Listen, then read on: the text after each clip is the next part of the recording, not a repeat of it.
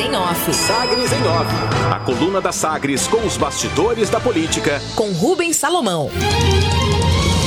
Os destaques de hoje, essa terça-feira, dia 8 de fevereiro de 2022, o TSE, Tribunal Superior Eleitoral, define a criação do partido União Brasil, que continua sem rumo na eleição presidencial. O Tribunal Superior Eleitoral julga na noite desta terça-feira o pedido de fusão entre o PSL e o DEM que vai resultar na União Brasil, sigla que vai nascer como a maior da Câmara dos Deputados, disparada, mas já em iminente processo de esvaziamento. Além de uma anunciada saída de um bloco de bolsonaristas e outros parlamentares, o novo partido ainda está em busca de um rumo na eleição presidencial. O julgamento do TSE é visto apenas como protocolar para oficializar a fusão. PSL tem 55 e o DEM 26 reúnem juntos 81 deputados, 81 cadeiras na Câmara e vão ficar bem à frente do segundo colocado, o oposicionista PT, o Partido dos Trabalhadores, que tem 53 parlamentares. Só que assim que a Justiça aprovar a criação do novo partido, entre 20 até 30 deputados bolsonaristas que hoje estão no PSL devem deixar a legenda, em especial para o PL o Partido Liberal, ao qual o presidente Jair Bolsonaro se filiou no final do ano passado.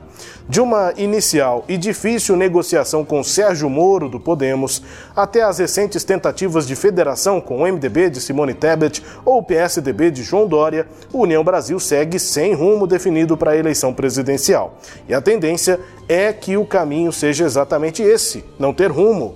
Segundo afirma o presidente do PSL aqui em Goiás, o deputado federal delegado Valdir Soares, a tendência é o União Brasil fazer o que fez na eleição passada, quando Caiado abriu o palanque para mais de um candidato, diz o delegado Valdir ao jornal Folha de São Paulo citando né, a eleição de 2018, em que Caiado venceu em Goiás no primeiro turno, sem fazer campanha diretamente para Bolsonaro ou para outro candidato à presidência.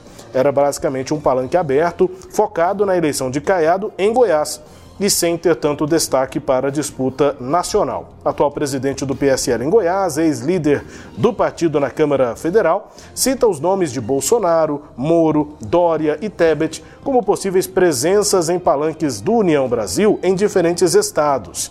O partido em Goiás vai passar a ser presidido pelo governador Ronaldo Caiado, que se posiciona cada vez menos sobre a disputa presidencial depois do afastamento definitivo, aparentemente definitivo, com o presidente Bolsonaro.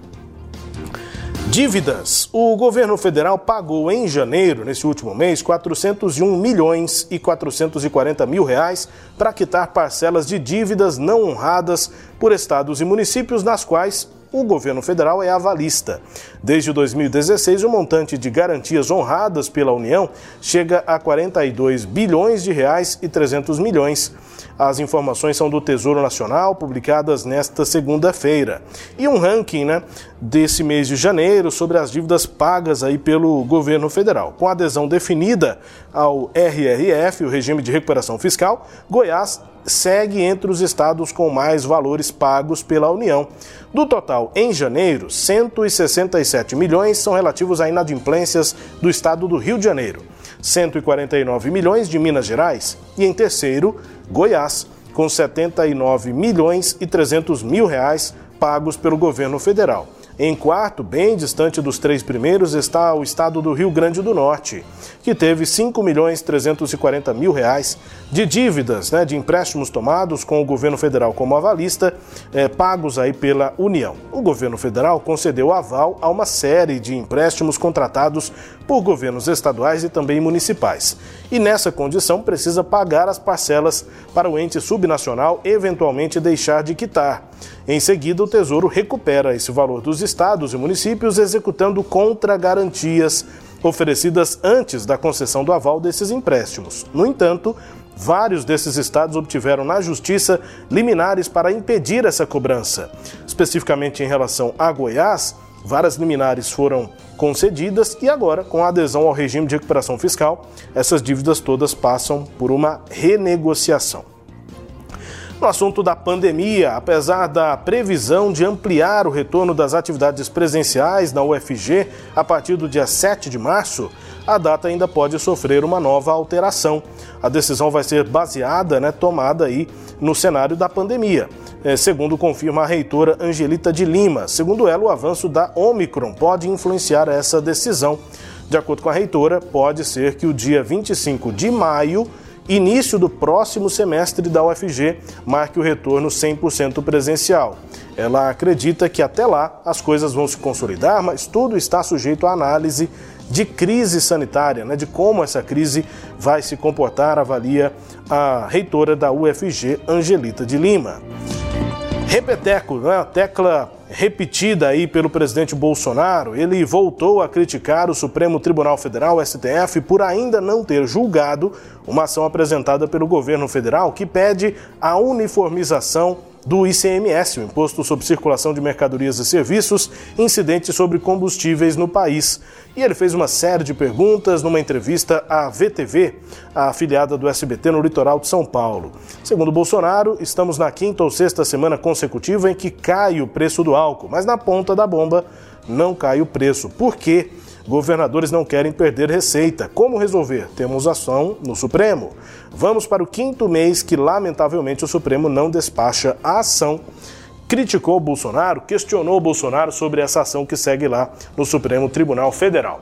Entre os destaques de hoje da coluna Sagres em Off, também com a sua análise Kleber Ferreira, o destaque principal, a formalização da criação do partido União Brasil, marcada para hoje, o partido que segue sem rumo na disputa presidencial. Kleber. É, o União Brasil está parecendo Puktiplact Zoom, né? Parece que não vai a lugar nenhum, mas a impressão que dá para quem leu a entrevista do delegado Valdir, acompanhou a entrevista do delegado Valdir, é que ele quer ir para todos os lugares, ou seja, aqui em Goiás ele pode abrir o palanque para um candidato à presidência da República, em Minas Gerais para outro, no Espírito Santo para outro, em São Paulo para outro, enfim, vai pela lei da conveniência. Eu não, não julgo, é, eu não vejo como esse pessoal não conseguiu ainda integrar pelo menos o discurso, né? porque é a união de dois partidos que são semelhantes.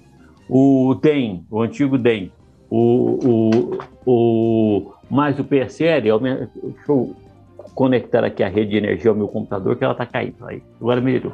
O, o PSL e o DEM tem muita coisa semelhante, exceto as conveniências pessoais. Então, eu não vejo partido não tomando parte. E quando o partido pode tomar parte de qualquer parte, eu acho que ele descaracteriza. Esse União Brasil nasce muito desunido. É preciso ver, é um partido de centro-direita, mais à direita, inclusive, do que de centro. É preciso ver exatamente o que esse pessoal quer com essa união.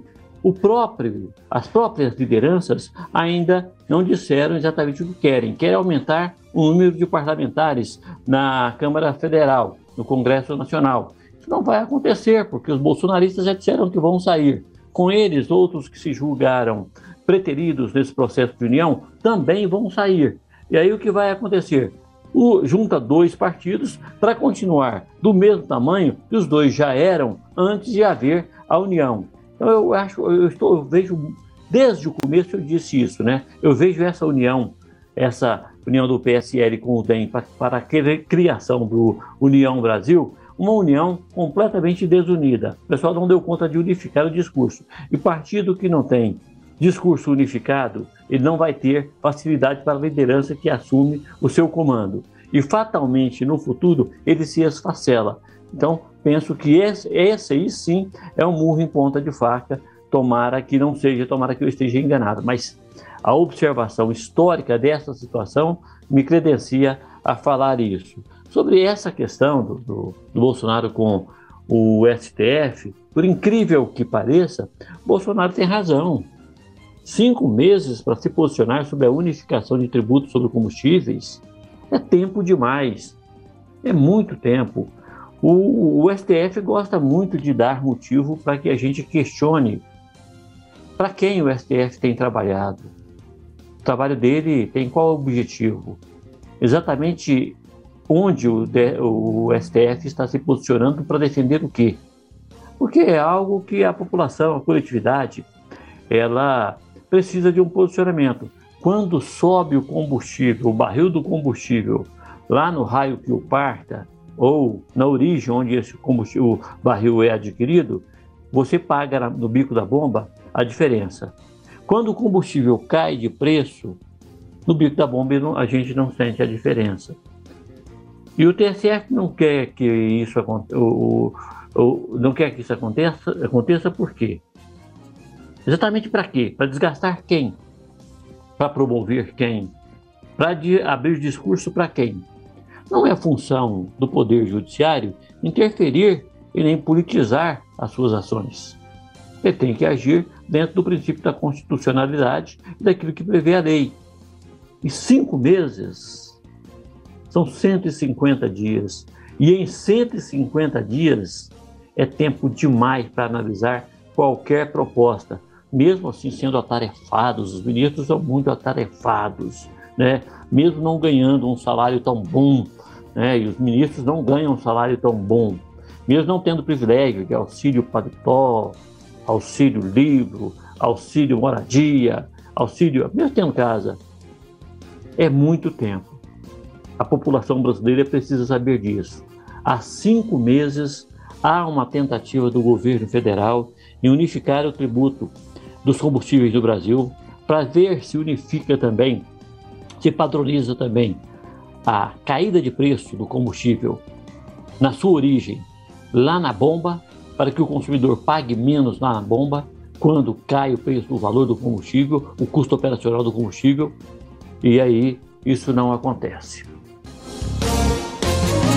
Análise de Kleber Ferreira, dentro aqui da coluna Sagres em Off, a coluna que também é podcast. Está no Deezer, no Spotify, no SoundCloud, nos tocadores do Google e da Apple, com todo o conteúdo no sagresonline.com.br. Sagres em Off. Sagres em Off. A coluna multimídia. Acompanhe ao longo do dia as atualizações no www.sagresonline.com.br. Sagres em Off.